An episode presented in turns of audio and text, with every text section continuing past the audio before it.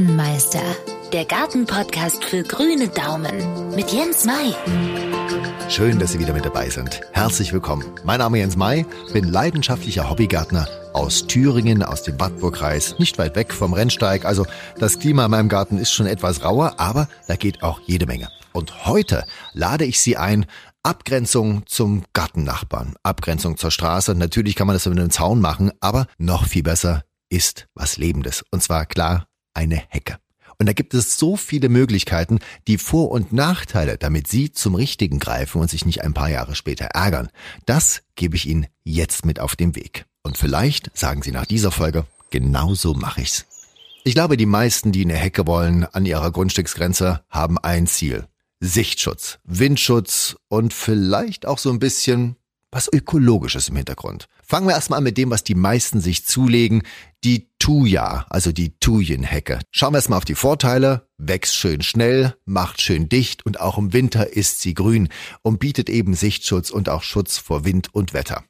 Eine Thujenhecke lässt sich zwar leicht in Form bringen, aber im Laufe der Jahre wird es immer schwieriger, die Form zu halten, ohne dass die ganze Hecke auskahlt. Denn sägen Sie zu viel rein, gibt es schnell hässliche Löcher und irgendwann sieht es dann nicht mehr ansehnlich aus. Unabhängig davon, Thujenhecken, Thuja ist giftig und ökologisch macht das Grünzeug keine gute Figur. Ein paar Vögel können sich drin verstecken, Nester bauen, ein paar Insekten können Zuflucht finden, aber viel Essbares ist da nicht rauszuholen. Also von daher, Positiv, kostet nicht viel Geld in der Anschaffung, wächst schnell, macht dicht, Nachteil, lässt sich irgendwann schlecht schneiden, kalt aus, giftig und ist ökologisch nicht der Bringer. Allerdings, wenn Sie schon einmal eine Thujenhecke haben, dann lassen Sie sie stehen. Es gibt viele, die es gut meinen, das Ding dann komplett wegsensen. Als ich damals meinen Garten übernommen hatte, habe ich auch überlegt, sägst du das Ding weg? Nein, wenn es noch halbwegs in Schuss ist, dann lassen Sie die Hecke stehen. Denn sie wird noch über Jahre dann gute Dienste leisten, zumindest was den Sichtschutz betrifft und den Wind. Was gibt es noch für Möglichkeiten in Sachen Hecken? Nun, viele greifen heutzutage zur Kirschlorbeer.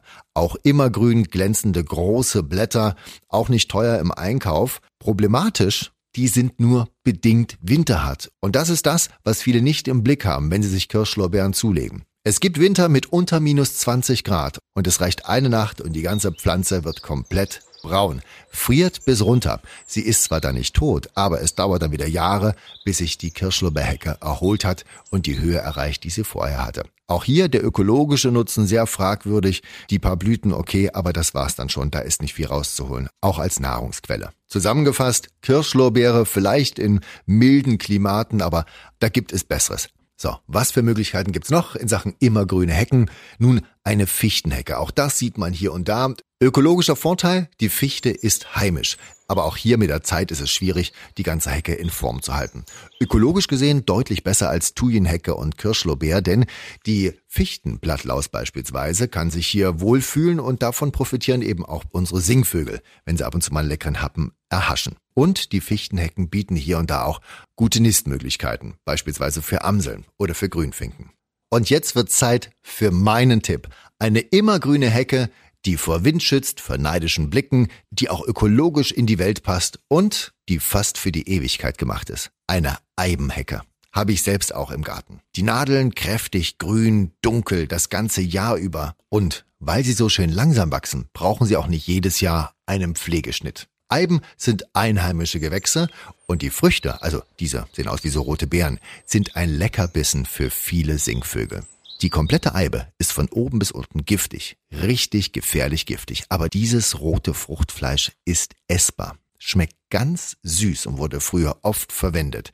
Wichtig ist nur der Kern, den darf man nicht runterschlucken. Wer das nutzen möchte, diesen roten Fruchtkörper, dieses zuckrige, am besten einen Sieb machen und durch sein und das kann man dann weiterverarbeiten. Gibt's auch noch Rezepte, aber wie gesagt, äußerste Vorsicht, denn alles an der Eibe ist giftig, bis auf eben dieses rote Fruchtfleisch. Aber sie kommt mit fast jedem Boden zurecht, ist total genügsam und einmal eine Eibenhecke gepflanzt, hält ewig auch über Generationen. Sie ist auch sehr, sehr gut schnittverträglich.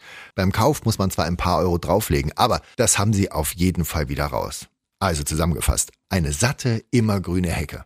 Entweder eine Thujenhecke, die dann irgendwann mal auskahlt, eine Hecke aus Kirschlorbeere, die im schlimmsten Fall im Winter immer wieder zurückfriert, Fichten, die auch irgendwann mal auskahlen, oder eben eine Hecke aus Eibe. Mein persönlicher Tipp. Und in Sachen Hecken muss es nicht immer die immergrüne Variante sein. Es gibt so viele schöne und auch essbare Alternativen. Die stelle ich Ihnen das nächste Mal vor. Vielen Dank fürs Zuhören. Und den grünen Daumen haben Sie. Sie müssen ihn nur benutzen. Gartenmeister. Jens Mais Gartenpodcast. Für Ihren grünen Daumen. Jederzeit zu hören. Überall, wo es Podcasts gibt.